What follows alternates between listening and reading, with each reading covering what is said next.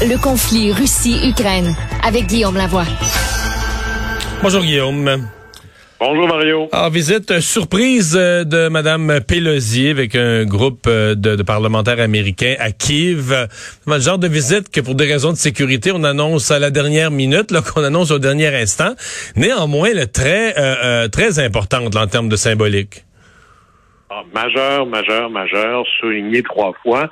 D'abord, on l'a su lorsque la visite était non seulement engagée, mais terminée et Mme Pelosi et tout son entourage de retour en Pologne, donc en territoire de l'OTAN. Et parce qu'évidemment, maintenant, on sait que les Russes sont capables de frapper Kiev. Même Mais je me suis posé la question, est-ce que c'est est-ce que c'est à cause de la frappe pendant la présence du secrétaire général de l'ONU qu'on se dit maintenant euh, tout est possible? Est-ce que c'est à cause de ça exactement? Je suis pas certain. Dans tous les cas de figure, je pense que c'est certainement la bonne chose à faire parce que Madame Pelosi, d'abord, c'est une élue, contrairement aux secrétaires là, qui sont un peu des ministres à l'américaine, les ministres aux États-Unis, ils sont nommés. Madame Pelosi, c'est une élue qui a une importance gigantissime dans le euh, système de pouvoir électoral américain. On pourrait même dire que c'est la deuxième élue la plus puissante aux États-Unis après le président américain. Alors, c'est pas n'importe quoi. C'est très, très, très, c'est pas juste lourd de symboles, c'est lourd de conséquences. S'il avait fallu qu'il arrive quelque chose, il est clair qu'il y aurait eu des, il aurait dû y avoir des représailles militaires extraordinairement importantes. Alors, il était bien de jouer de prudence là-dessus, puis de pas confondre la bravoure avec la bravade. Et voici pourquoi c'est important. Puis là-dessus, le, le, mot Speaker of the House, président de la Chambre des représentants, ça se traduit mal. Parce que chez nous, président de l'Assemblée, euh, ça pèse pas lourd, là. C'est important. Ben, c'est vraiment, c'est donner les droits de parole, là, mais c'est pas une source de pouvoir comme aux États-Unis. Non. Alors, nous, un président de l'Assemblée, ça gère les débats. Hein, ça préside les débats. Aux États-Unis, c'est presque, bon, évidemment, il y, a il y a deux chambres au Congrès, il y a le Sénat et la Chambre des représentants, et la personne qui est la speaker gère un l'ordre du jour et deux la majorité. Alors, vous voyez à quel point ça devient essentiel. Et si vous voulez avoir une autre image, je dis souvent, moi, le président américain, c'est l'homme le plus puissant du monde. Il en a la permission, et cette permission-là vient du Congrès. Et entre autres, au Congrès, il y a cette Chambre des représentants. Alors, par exemple, Joe Biden qui dit j'aurais besoin de 33 milliards pour aider l'Ukraine. Joe Biden, il n'y a pas d'argent dans ses poches. Il gouverne le budget qu'on lui alloue ce budget-là, ben là, il y a besoin d'un budget spécial. Ça veut dire que si ça passe pas la Chambre, c'est mort. Donc, sachant ça, on interprète, ouais, sachant ça, on interprète comment sa visite? Ben, écoutez, si la chef du plus, de la Chambre législative la plus puissante se présente en Ukraine devant Zelensky en disant à quel point elle lui témoigne sa solidarité, c'est pas des promesses vides. Alors, ça veut dire que le 33 milliards, c'est réglé, là. Ça va passer.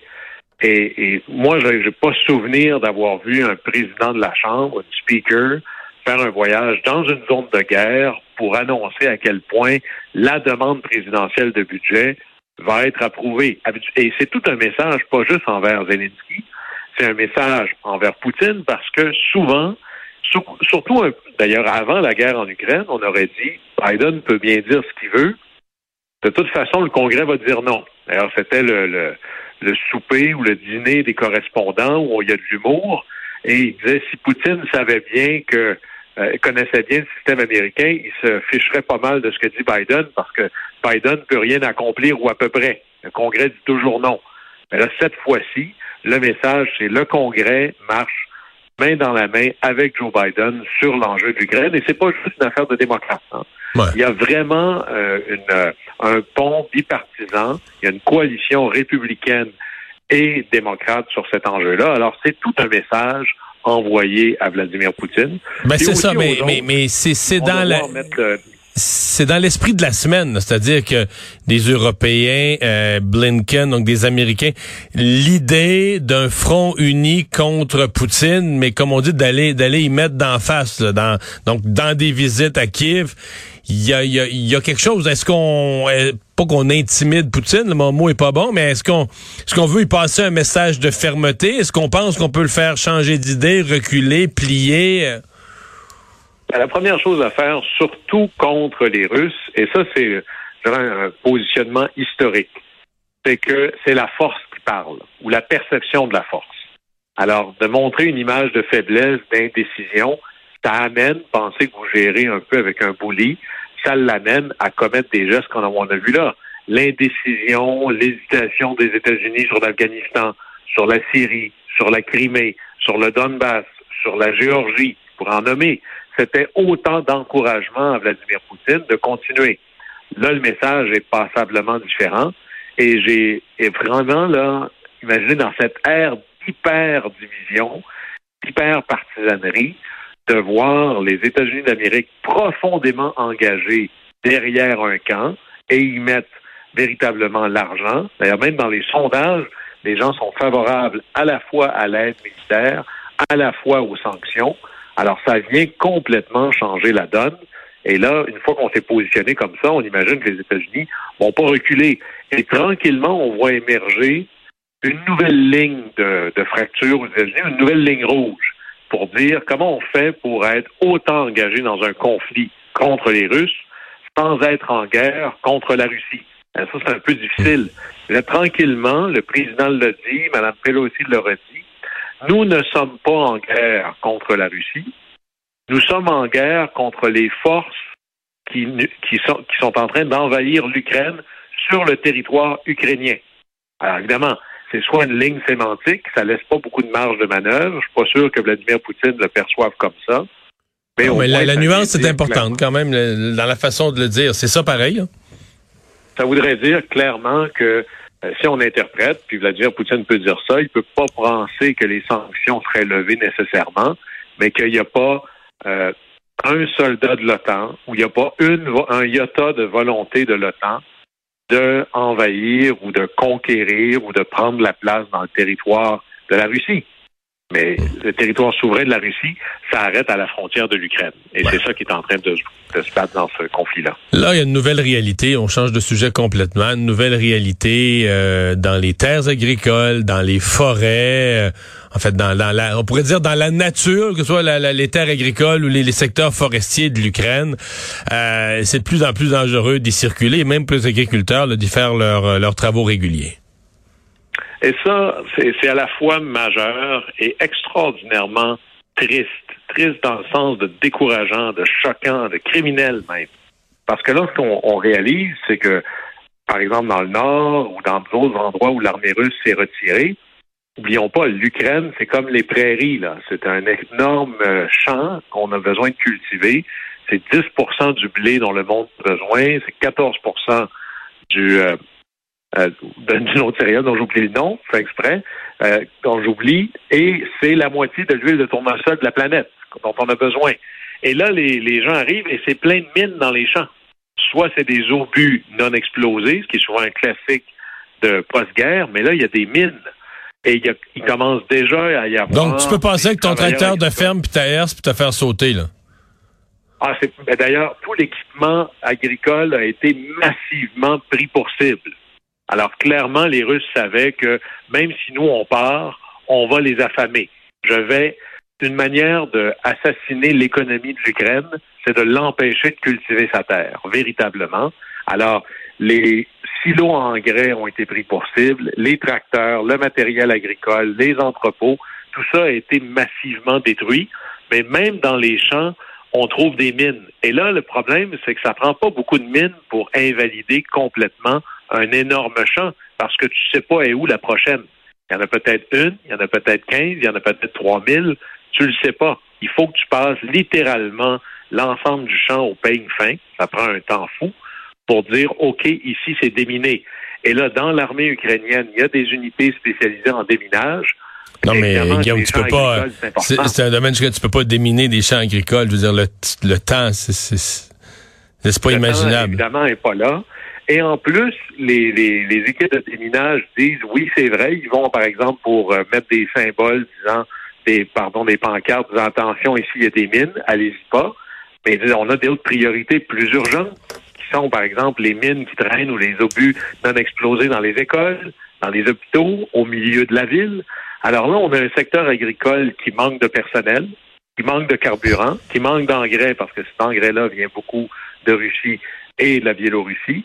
Et là, en plus, maintenant, il manque de la ressource première, c'est-à-dire le pied carré de champs agricoles. Ça, on doit être sur le bord véritablement d'un crime de guerre, de trouver des manières détournées d'affamer un peuple et de complètement ruiner l'économie d'un pays. Parce, que là, on est au mois de mai, là. on commence le mois de mai, c'est il faut que tu, tu sèmes ou tu sèmes pas. Là. La fenêtre pour semer, elle est de 25 jours. Et là, les gens qui euh, connaissent bien l'agriculture savent que tu joues toujours ça un peu serré, là. Ça dépend de la fenêtre ben, météorologique. c'est ça que j'allais dire, tu as la météo aussi, là, c'est 25 jours, mais si tu as une semaine de pluie là-dedans, elle est perdue. Euh. Alors, déjà, on savait qu'au moins le tiers des champs existants ne seraient pas plantés pour toutes sortes de problèmes dont on a parlé. Maintenant, quelle va être la proportion qui va être affectée par ces mines-là ou le risque de mines? Parce que c'est toujours la même chose. Il y a des mines où il pourrait y en avoir. Allez-vous allez vous promener dans ce champ-là? Et il commence à avoir des blessés, des morts chez les travailleurs agricoles. Alors, c'est véritablement, on sait par exemple, le Qatar, c'est un exportateur de gaz naturel. Ben, L'Ukraine, c'est un exportateur de d'agroalimentaire. On est en train véritablement d'assassiner l'économie du pays bien par-delà la durée. Oui, mais, mais d'affamer aussi la planète. C'est-à-dire que euh, si tu détruis les capacités de production d'un pays comme l'Ukraine, qui est un grenier du monde, évidemment, on comprend les Russes veulent nuire, détruire l'économie de l'Ukraine. Mais les acheteurs de céréales, là, ils les mangent. Là, ces populations-là euh, vont être euh, vont être affamées. Dire, la quantité de nourriture produite sur la planète va être va s'en trouver affectée. Et dans ces circonstances-là, c'est toujours les plus pauvres qui réussissent pas à s'en procurer. Et c'est pour ça qu'on a autant d'inquiétudes. Un pays, par exemple, comme l'Égypte, on en a parlé, 80% de ces céréales viennent de Russie et d'Ukraine. Ils ne seront pas capables d'accoter ça. Les plus riches, et c'est pour ça qu'un rôle comme le Canada d'augmenter massivement sa production céréalière, c'est une contribution à la paix dans le monde. Les États-Unis, dans leur dans le grand plan de Joe Biden de fournir 33 milliards à l'Ukraine, il y a 500 millions de ça qui est pour donner aux producteurs de céréales américains pour dire augmentez votre production, on en a besoin. On voit à quel point la guerre, c'est toute la chaîne d'approvisionnement qui est en jeu ici. Ouais. Euh, un mot sur Poutine et sa relation avec les oligarques. On en a déjà parlé. Est-ce que, la, la grande question, est-ce que les menaces qu'on fait aux oligarques par par un jeu de domino, là, est-ce que le, le domino déboule sur Poutine? Est-ce que l'oligarque fait pression sur Poutine? À date, s'il fait pression, ça marche pas vraiment, parce que là, on a une histoire.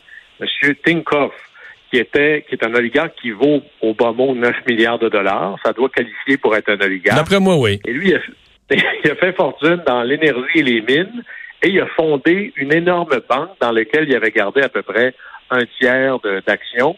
Et il est allé critiquer la guerre sur Instagram. Alors, voici ce qui s'est passé. Le Kremlin a décroché le téléphone, a appelé la banque, a dit, vous avez essentiellement une journée ou deux pour vous débarrasser de votre actionnaire important, fondateur. Non, on vous nationalise lundi. Alors là, ils ont rencontré euh, l'oligarque en question, puis il dit, en gros, ça va l'air d'une scène du parrain, là. Il y a un contrat ici où tu vends tes actions, tu as trouvé un autre oligarque pour les acheter, tu ne discutes pas du prix, puis ou bien tu vends ou tu n'es plus là. Alors, il a vendu, on ne sait pas à quel prix, mais on imagine que c'est un rabais assez majeur. Et là, ben, il a peur pour sa vie, pour lui et sa famille, caché quelque part. Alors, ça revient à cette vieille blague de l'oligarque qui se plaint à Poutine. Hey, moi, je vaux 5 milliards, puis à cause de tes sanctions, j'ai perdu 4 milliards, puis Poutine de lui dire, veux-tu garder le milliard qui te reste? Alors, on voit vraiment, moi ici, Poutine, c'est pas juste un président ordinaire, il est aussi chef de ce qu'on pourrait appeler une espèce de mafia moderne. Merci, Guillaume. Au plaisir. Au revoir.